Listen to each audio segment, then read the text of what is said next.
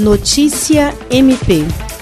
Instituição indispensável ao funcionamento do Estado, o Ministério Público do Estado do Acre completa 57 anos em julho em um cenário desafiador.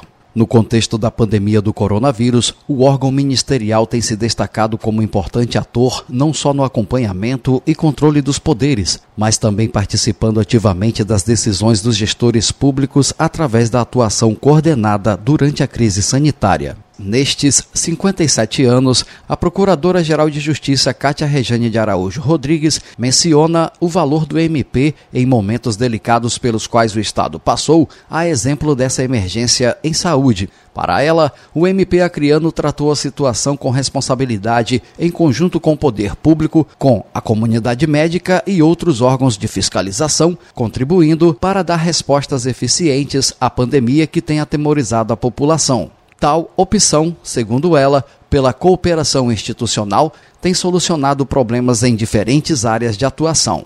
Jean Oliveira, para a Agência de Notícias do Ministério Público do Estado do Acre.